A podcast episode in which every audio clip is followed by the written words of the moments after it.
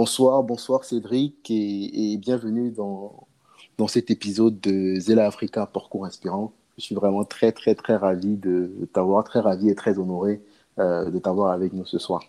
Merci. C'est toujours euh, bien de discuter avec euh, la jeunesse africaine. Tout à fait. Bon, on va quand même présenter Cédric, même si je pense que beaucoup d'entre nous le, connaissons. Donc Cédric a beaucoup, beaucoup, beaucoup de casquettes. Je ne sais pas comment il fait pour toutes les porter. Expert financier, auteur de plusieurs ouvrages, fonctionnaire international, membre fondateur du, think tank euh, Finance Africa. Euh, vraiment euh, très, très, très, très, parcours très impressionnant, hein, Cédric. Vraiment, félicitations déjà pour, pour ce très, très beau parcours. Merci à vous. Avant d'attaquer le vif du sujet, on va commencer par des questions assez simples. Hein. On va rentrer tranquillement. Cédric, c'est quoi ton plat préféré? Oula, je ne sais pas comment vous l'appelez. Euh, on l'appelle dans les autres régions du continent. Nous, on a euh, une sauce qu'on appelle le dika. Le dika. Dika, euh, c'est une sauce marron comme ça. avec, du, avec du poulet fumé. Et puis, en Côte d'Ivoire, on va dire. on, a le même, on a le même en Afrique centrale. C'est la banane pilée avec, avec un peu de manioc dedans. Ah, ok. Très intéressant. Mais ça, c'est une fois que vous avez mangé ça, c'est fini pour deux jours. Ah. donc, tu manges justement ça le week-end, alors tu commences vendredi, tu sais que. Voilà. Ok, très bien, très bien. Le dernier livre que tu as lu? Alors, je suis en train de lire euh, La Reine Dinga. La Reine Dinga Oui. C'est une reine africaine, ça Tout à fait. Euh, au Congo, euh, dans le grand empire du Congo, il y a la grande reine Dinga qui a beaucoup inspiré euh, le récit sur Jeanne d'Arc, mais ça, vous le verrez plus tard. Et donc, euh, c'est une héroïne africaine qu'il faut connaître. Ah, très intéressant. Ok, je vais, je, vais regarder ça. Complète la phrase suivante, s'il te plaît. Je n'ai jamais. Ouh là, je peux dire beaucoup de choses. Hein. Euh, jamais été sur la Lune, oui. Et une dernière ce qu'il faut pour libérer le potentiel de l'Afrique, c'est? Euh, Une prise de conscience euh, des Africains. Ok, très intéressant. Ok, merci en tout cas pour cette belle intro, euh, Cédric. On va, on va revenir très brièvement sur, sur ton parcours. Tu es né, tu as grandi à Libreville, tu as commencé tes études supérieures, puis tu es venu en France. Euh, tu as une très très belle carrière, tu as commencé à Citigroup et puis euh, tu as fait plus de 12 ans que tu es euh, à, la banque, à, la BAD, la Banque africaine de développement, où tu as occupé plusieurs postes, plusieurs fonctions, où tu as fait de, de, très belles choses. Tu es un expert financier. La, première question que j'ai envie de te poser, c'est comment est-ce que tu arrives à la finance? Est-ce que c'est quelque chose que qui t'attire depuis petit ou à un moment donné tu as une révélation? Oui, c'est une bonne question. Euh, moi, j'ai fait des maths euh, en formation, j'ai fait un bac C. Donc, je suis allé faire euh, une première et deuxième année de maths physique à la fac des sciences au Gabon. Et comme la plupart de mes collègues sont dans le pétrole, nous tous sommes, on veut toujours faire géologue, physicien et tout ça. Et moi, j'aimais beaucoup la mécanique. donc, je continuais tranquillement. Et puis, voilà, j'ai commencé à à m'intéresser un peu à la finance comme par hasard. Et puis, euh, je, je, me suis euh, orienté vers euh, maths applications sociales, masse. Voilà. Donc, je m'intéressais à la finance par, par mes lectures et j'avais vu qu'il y avait beaucoup de choses qui ressemblaient à la mécanique au niveau de, des fonctions et de l'utilisation des, des, des, méthodes quantitatives et même du jargon lorsqu'on parle des crises, etc je vois qu'il y a beaucoup de termes qui revenaient. Et donc, j'étais un peu curieux et je suis allé faire ça. D'accord, c'est très intéressant. Tu nous apprends de, belles choses, hein. savoir qu'il y a un certain parallèle entre les, physiciens et les financiers. Donc, ça veut dire que les physiciens qui nous écoutent, si jamais ils commencent à s'intéresser un peu à la finance, ils peuvent faire le, le, jump sans trop, trop de difficultés. Euh, on voit d'où ça vient. Ton expérience chez Citigroup, qu'est-ce que tu en retiens? Que tu peux nous dire brièvement, en quelques, en quelques mots, ce que tu as fait, ce que tu retiens de, cette période-là de, ta vie Alors, City, c'était vraiment intéressant. Euh, bon, je sais que mon départ a été très douloureux et je me souviens que mon patron en Afrique du Sud avait pris quatre heures de son temps pour essayer de me convaincre de rester, sans compter ma boss sur place. Donc ça, c'était assez, assez particulier et c'était assez exaltant, assez intéressant comme expérience. Alors, je rentre à City, je suis en train de faire un stage à la BAD et puis je travaille sur les, les courbes d'auto et le premier guide des marchés obligataires africains. Alors, c'est pour vous dire, je rentre, euh, je suis à un stage à la BAD au moment où la BAD commence à réfléchir sur euh, comment elle peut intervenir pour développer les marchés en monnaie locale, les marchés obligataires. Donc, je suis vraiment au début de quand ces choses commencent au niveau de la BAD. Parce qu'avant, la BAD ne s'occupait pas de ça. Et pendant que je le fais, euh, je rencontre des équipes de Citibank, des équipes de Standard Chartered, et je vois que ce sont les, seuls un peu qui, euh, ces deux institutions qui s'intéressent un peu à la finance africaine, qui essaient de faire des choses sur le continent. Et tout de suite, j'ai vraiment envie de partir. J'ai envie d'être sur le continent. J'ai envie de travailler. Je voyais un peu la balance de paiement de nos États. Je me suis dit, ah, voilà, il faut des options, il faut des produits de couverture. J'avais beaucoup d'imagination. Et en regardant un peu toutes les institutions qui étaient sur le continent, euh, les banques américaines, anglo-saxonnes me paraissaient les mieux outillées donc notamment Citibank et Standard Chartered. Et voilà, je suis allé à Citi.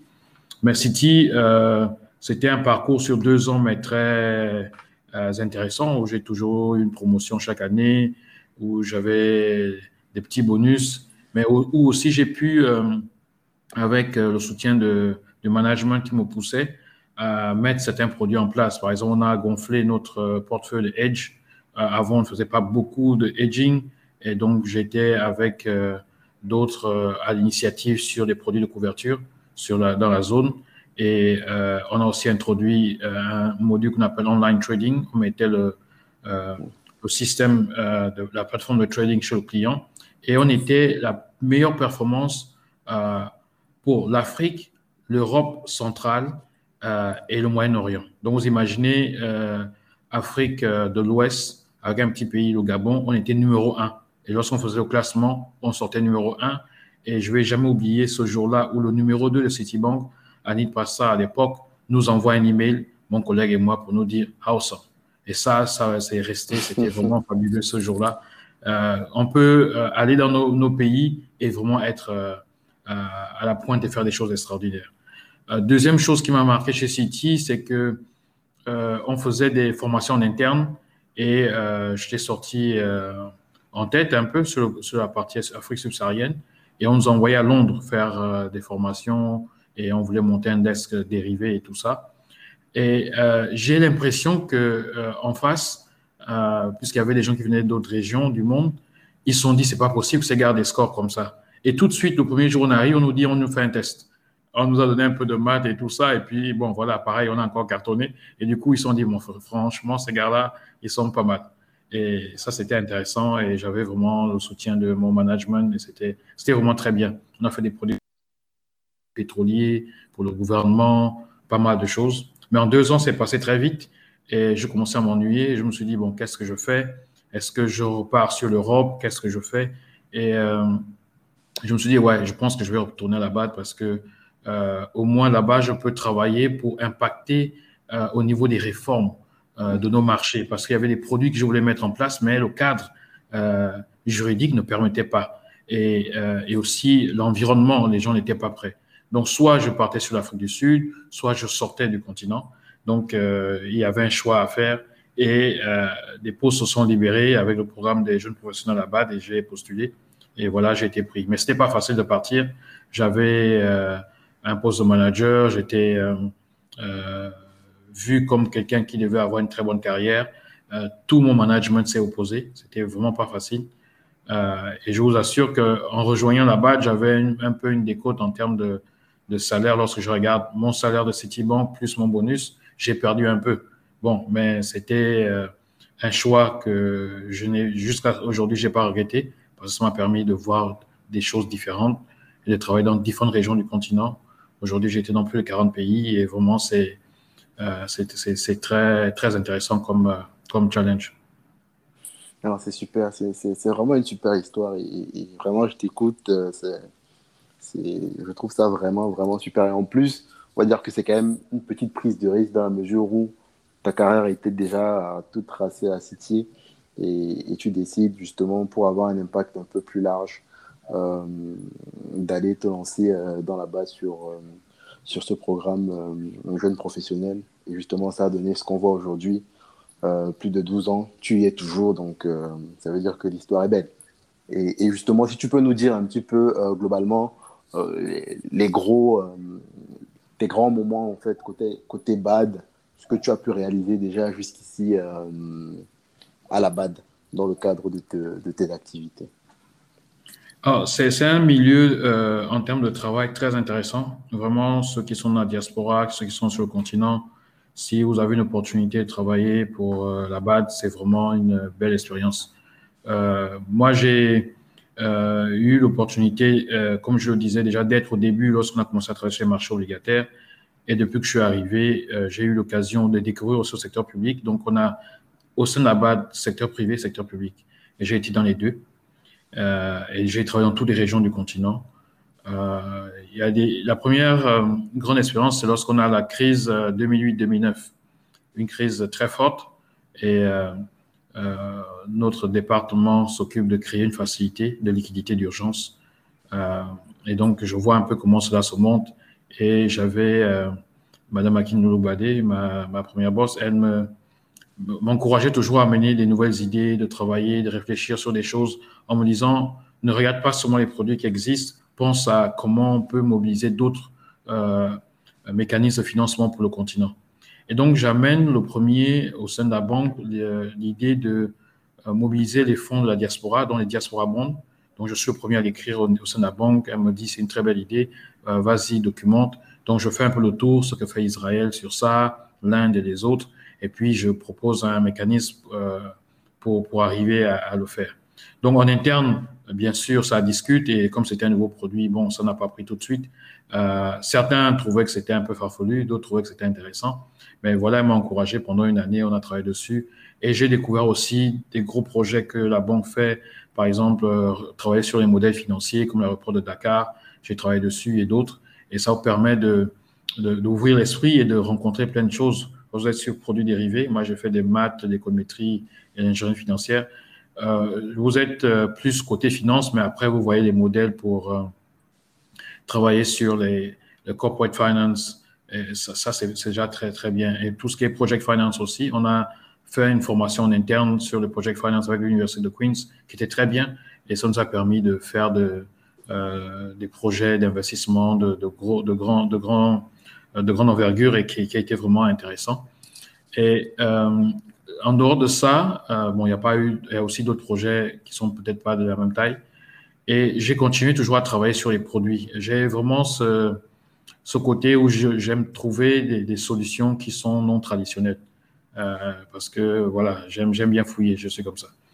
Et j'ai continué à travailler. Et puis, au bout de quelques années, la question des diaspora bonds a pris. Vous voyez, j'avais laissé ça depuis deux ans et puis voilà, le truc a pris. Euh, le trésorier de la banque était à fond dedans et c'est devenu quelque chose qui revient de manière récurrente et la banque est vraiment à fond dedans. Donc, c'est vraiment, j'étais le premier à travailler dessus. Ensuite, il y a aussi les, project bonds. Euh, donc, je, dans mes, mes recherches toujours, j'ai trouvé, je regardais ce que faisait le, le Chili, l'Amérique latine, je regardais ce que faisait la Corée, tous les autres, et je voyais qu'ils avaient d'autres mécanismes de, de, lever des fonds en mettant ce mode-là où les, les ressources générées par le projet financent euh, euh, la dette qui a été levée parce que effectivement on a un problème d'endettement dans nos États. Comment on fait pour sécuriser cet influx financier pour financer le projet euh, en le levant et puis euh, que le remboursement euh, soit directement impacté par les flux du projet. Donc euh, quand je m'embarque dans le project finance avec euh, les, les, obligations de projet, les project bonds, j'ai le soutien de mon management. Et là, je suis euh, actuel, là, je ne suis plus dans le programme YP, mais je travaille dans la division du NEPAD. Et vraiment, j'y crois. Je suis euh, très panafricaniste, donc j'y crois. Je sais qu'il y a beaucoup qui n'y croyaient pas, mais moi, je suis à fond et j'ai le soutien du management. C'est ça qui est intéressant dans une institution comme la BAD, c'est que vous avez toujours euh, des gens à niveau management qui sont très bien formés et qui ont euh, cette envie-là de voir toujours les nouvelles choses. Donc, je me suis mis à fond dedans. Et on m'a mis une équipe, j'ai voyagé à travers le continent, on a monté des choses intéressantes. Et on a commencé à travailler sur une facilité euh, facilité de, financement de projet qui est devenu Africa 50, que vous connaissez le fond. On a commencé à travailler dessus. Donc, j'ai écrit le premier thème de référence pour ça.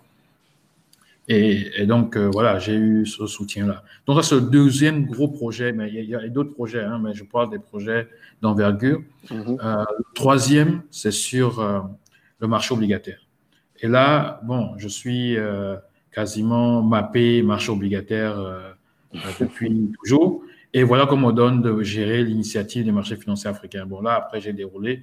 Euh, on a monté des indices avec Bloomberg, on a monté un indice classement régional, on a monté un fonds obligataire qui est aujourd'hui le plus performant, premier ETF marché obligataire souverain et qui est le plus performant aussi et qui est listé à la bourse de, Maurice, qui était aussi une très belle expérience.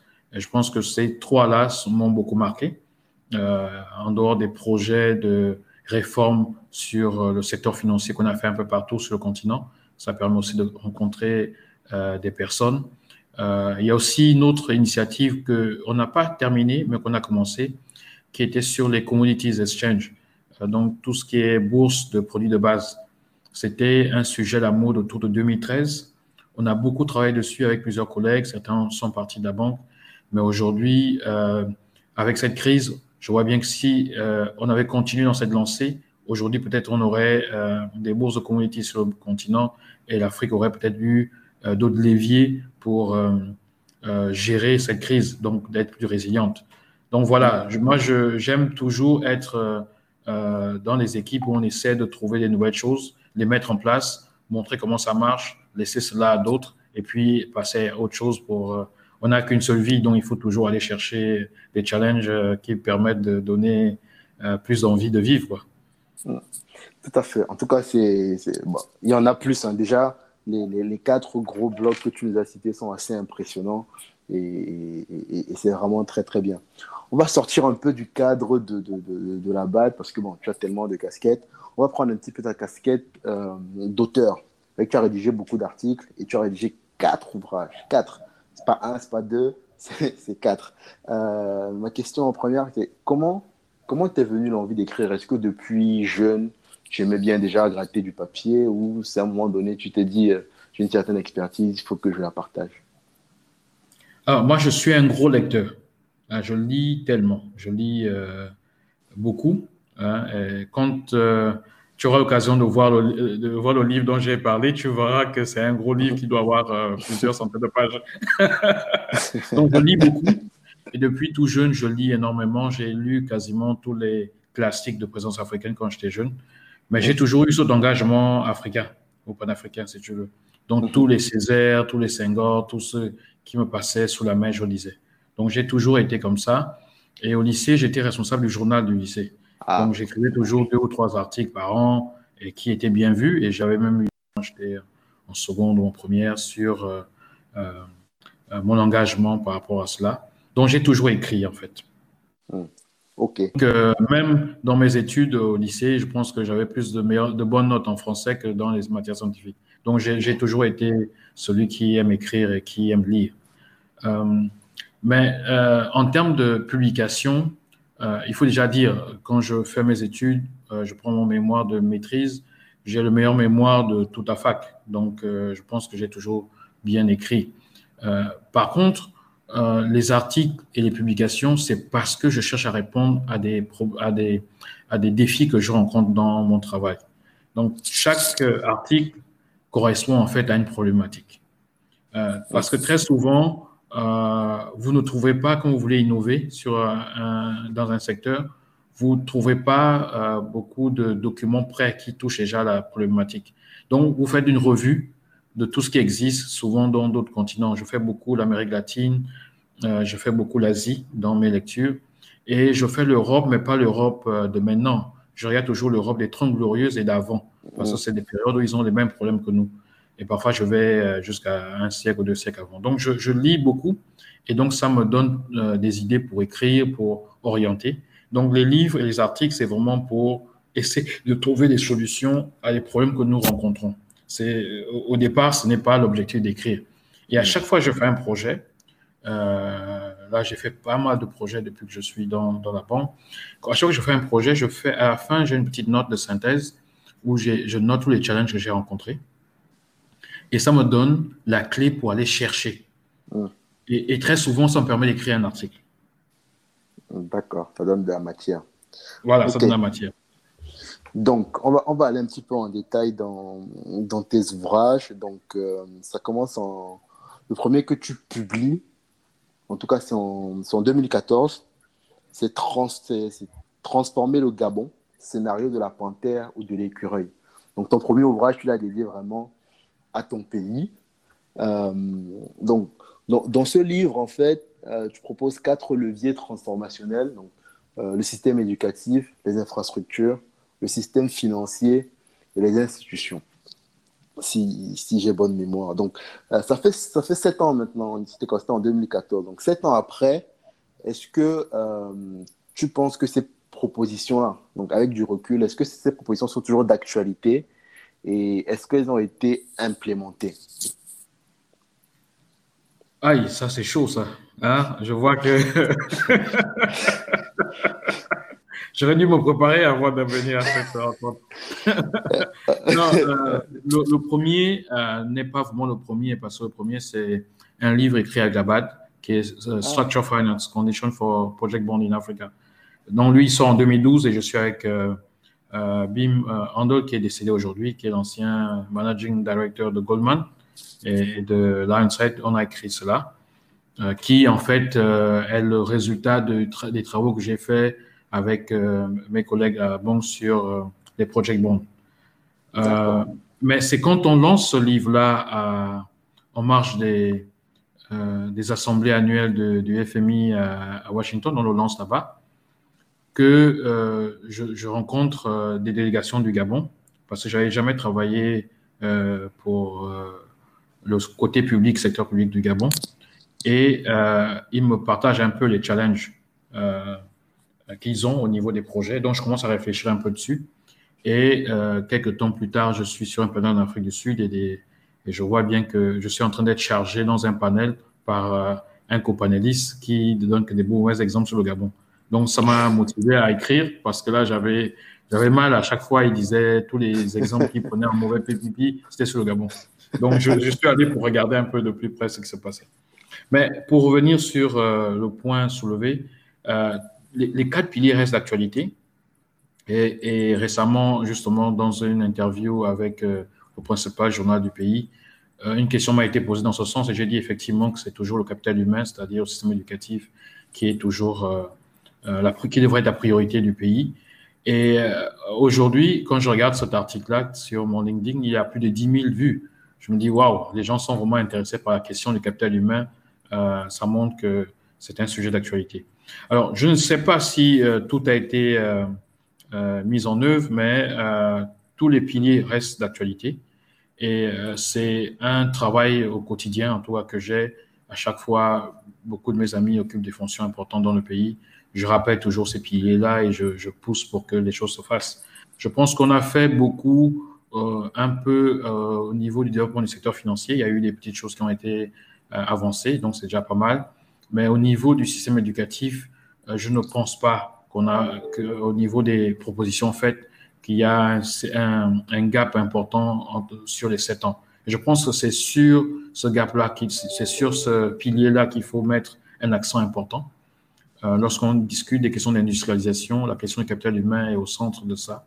Et euh, lorsqu'on a une population bien formée, des étudiants qui arrivent à finir et les élèves qui arrivent à finir leurs années dans les délais, euh, ça donne des compétences et beaucoup d'idées dans le pays. Je pense que c'est un chantier qui n'est pas seulement pour le Gabon, mais qui est pour tout le continent, notamment la région Afrique centrale, sur lequel il faut mettre un accent très fort.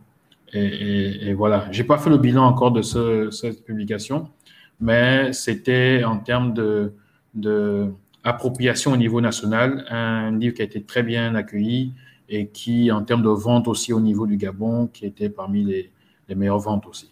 moi, j'ai une question là-dessus. Contrairement à tes autres livres que j'ai pu trouver sur Amazon, celui-ci, je n'ai pas trouvé de lien pour me le procurer. Euh, si jamais on est intéressé, est-ce que, où est-ce qu'on peut les trouver encore je, pense que l'éditeur, le, je devrais voir avec l'éditeur parce que tout avait été pris. Hein. Il faudrait qu'on oh. pense à une nouvelle version. Oui, c'est bon, on n'a pas fait une grande quantité, mais le livre a été très bien pris. Et il est aussi à l'extérieur, même aux États-Unis. Donc, c'est vraiment un livre qui est bien passé. Donc ça, c'est une question que je dois voir avec l'éditeur, comment le refaire. Euh, ensuite, euh, le, dernier, par exemple, euh, aura le même problème, c'est-à-dire que sur Amazon et les autres ne trouvent pas parce que l'éditeur, cette fois-ci, c'est pas français, c'est pas. À chaque fois qu'on est sur un éditeur africain, c'est un peu compliqué d'avoir tous les réseaux et tout le reste. Donc, c'est un travail qu'il faut faire. Et j'ai découvert aussi la difficulté que les éditeurs africains ont en termes de distribution, en termes de visibilité. donc, voilà, j'ai ces deux expériences entre éditeur français, éditeur euh, africain, et c'est vraiment un challenge en termes de marketing pour euh, mhm. les éditeurs africains. C'est un travail à faire. Je pense que ça demande beaucoup, beaucoup d'engagement. Je vous prends un exemple euh, maintenant. Le, livre publié récemment sur le collapsus économique, je ne peux pas l'envoyer au Cameroun, au Sénégal et ailleurs. Si je veux le faire, il faut que ce soit moi-même qui soulève le livre et qui pour aller le distribuer, ce qui n'est plus euh, d'actualité. Les autres livres, vous les trouvez sur Amazon et sur euh, les autres plateformes. Vous voyez, donc il y a un problème de distribution en Afrique, il y a un problème de toute la partie numérique, c'est un travail de sécurisation qu'il faut faire et ça, ça manque énormément sur le continent. Donc, si vous voulez, la, la capitale culturelle du monde francophone, c'est Paris. Si vous publiez à Paris, ça va partout. Mais si vous publiez dans une capitale africaine, il faut que ça passe par Paris pour que ça repasse par un autre pays africain. Waouh. Ok. C'est vraiment quelque chose que j'apprends. Euh, ah oui. C'est bon, c'est bon de le savoir pour ceux qui ne sont pas forcément hein, familiers avec, avec ce domaine-là. Il y a effectivement, tu as évoqué le, le dernier sorti du collapsus économique au construire la puissance africaine. C'est le dernier bébé. Il est, il, il, est, sorti quoi, en avril dernier, c'est ça? Donc, euh, oui, c'est justement suite à, à, la, à, la, crise mondiale du, du, du Covid clairement, c'est des propositions pour pouvoir, euh, se relever. Euh, bon, c'est vrai que tu n'as plus beaucoup de temps. On va, euh, on va essayer de pas trop t'en prendre. Juste un dernier point que je voulais quand même couvrir, c'est le think tank Finance Africa. Est-ce que tu peux nous dire un peu plus dessus? C'est quoi son objectif? On parle quand même de Finance Africa. Donc, est-ce que toute l'Afrique, ou en tout cas une bonne partie de l'Afrique, est représentée parmi les membres fondateurs? Et, aujourd'hui, euh, est-ce qu'il se limite essentiellement aux membres fondateurs? Est-ce qu'il compte s'ouvrir un peu plus tard? Est-ce que vous recherchez euh, des, profils, etc., euh, etc. C'est très intéressant. Alors, on a, pensé 2017-2018. Donc, on, on, a un petit Il y a des personnes qui, vivent à Londres, d'autres qui vivent en, France. Et, on travaille tous ensemble. Personne. On veut d'abord travailler ensemble, euh, mettre un de relations, les solidifier. Et ensuite, euh, il y aura une phase euh, plus présentée au public. Et puis, bien sûr, on va avoir des closers où on aura euh, différentes personnes sans langue, euh, puisque nous travaillons tous dans les deux langues. Donc voilà un peu euh, la vision en termes d'organisation. L'essentiel, c'est d'apporter un appui déjà aux étudiants, d'apporter un appui aux, secteurs qui ne comprennent pas, qui ne connaissent pas les instruments financiers pour essayer de démocratiser cela, comprendre la finance, pour que les, les Africains aient les outils qui leur permettent de prendre des initiatives au niveau du secteur financier le, think tank n'est pas fermé euh, uniquement pour rester entre Africains. Dedans, on a des, Africains, des non-Africains, et donc vous aurez l'occasion de le découvrir puisque nous sommes en train de finaliser le site web. Mais nous travaillons beaucoup ensemble. avec toutes les charges que nous avons, une fois par mois, nous nous retrouvons euh, pour travailler sur certaines thématiques comme la crypto-monnaie et bien d'autres, toujours pour être un peu en avance sur ce qui se passe. Donc nous, nous faisons cela et il y a différents profils, il y a différentes nationalités. Euh, pour l'instant, je pense que je suis au sud-gabonais. Euh, il y a aussi, euh, je pense, un Camerounais. Et puis, on a des Ivoiriens, on a des Français, on a des Centrafricains, on a différentes nationalités. Donc, on a des Tunisiens aussi. Donc, vous voyez, c'est assez mélangé. Et ça va représenter l'Afrique. Mais l'Afrique, c'est pas seulement que les Africains, c'est aussi des personnes qui ne sont pas du continent et qui travaillent sur le continent, qui ont une expertise. C'est cela que nous essayons de faire. Donc, voilà un peu. Euh, mais même si nous n'avons pas commencé à, construire les clusters, ça nous empêche de commencer à travailler. Donc, très souvent, nous rencontrons les étudiants pour partager un certain nombre d'orientations sur le secteur financier, sur leur carrière, et aussi, bien sûr, de travailler sur certaines thématiques avec eux.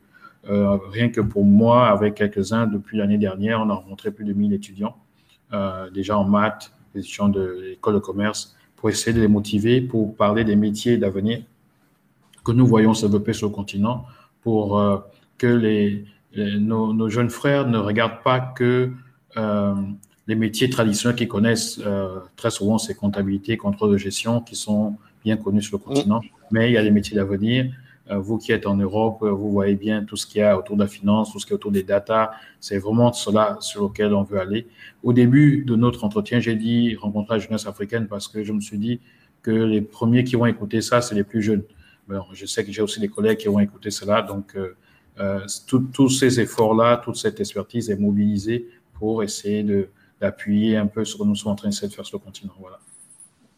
C'est vraiment très bien et, très intéressant parce qu'effectivement, si on arrive à démocratiser un petit peu tout ça. En tout cas, quand moi j'entends l'entretien, c'est vrai que euh, naïvement, souvent on se dit la finance n'est pas assez dynamique en Afrique, mais euh, quand je vois ton parcours et tout ce sur quoi tu as travaillé, c'est des choses très très intéressantes. Justement, il y a cette latitude-là de faire des choses euh, un peu plus atypiques, un peu plus originales. Et, je pense qu'en en ayant cette vision-là, en tout cas, ça donne plus envie même à quelqu'un qui a étudié ici, euh, parce qu'il y en a beaucoup aussi qui sont experts financiers ici, mais qui vont rester sur les places, euh, que ce la place parisienne ou londonienne, alors qu'il y a effectivement beaucoup de choses à faire et on peut bénéficier de, de, leur expertise. Bon, euh, il y a une question qui, avec tout ce que tu as à faire là concrètement, comment tu arrives à gérer ton temps? Parce que ça fait quand même un emploi du temps très chargé. Et aussi, est-ce que tu es encore en train de... Parce que bon, quand je vois la fréquence, les dernières années, ta fréquence de, publication de, de, d'ouvrages est de plus en plus élevée. Donc, est-ce que déjà tu travailles sur un prochain, livre? La gestion du temps, c'est le, gros challenge. Euh, en général, je ne, me donne pas d'agenda d'écrire des livres. Euh, par contre, je n'arrête pas la réflexion.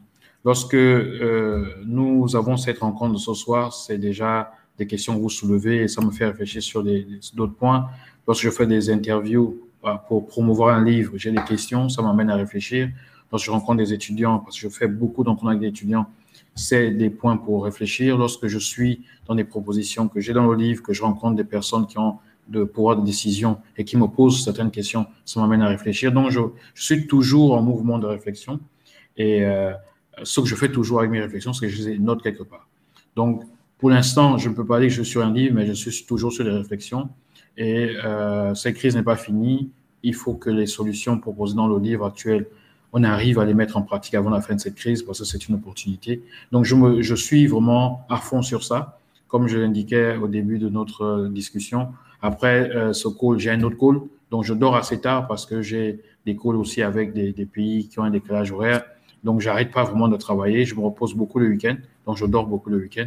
Mais en semaine, c'est un, agenda de, très serré en termes de temps. Et j'ai aussi mes lectures à faire. Donc, euh, pour l'instant, je n'ai pas de projet d'écriture, mais je réfléchis sur différents sujets. Voilà. Et comme j'ai un engagement euh, panafricain qui est aussi très fort, donc euh, je suis très porté vers l'Égypte, la Libye, les civilisations anciennes africaines.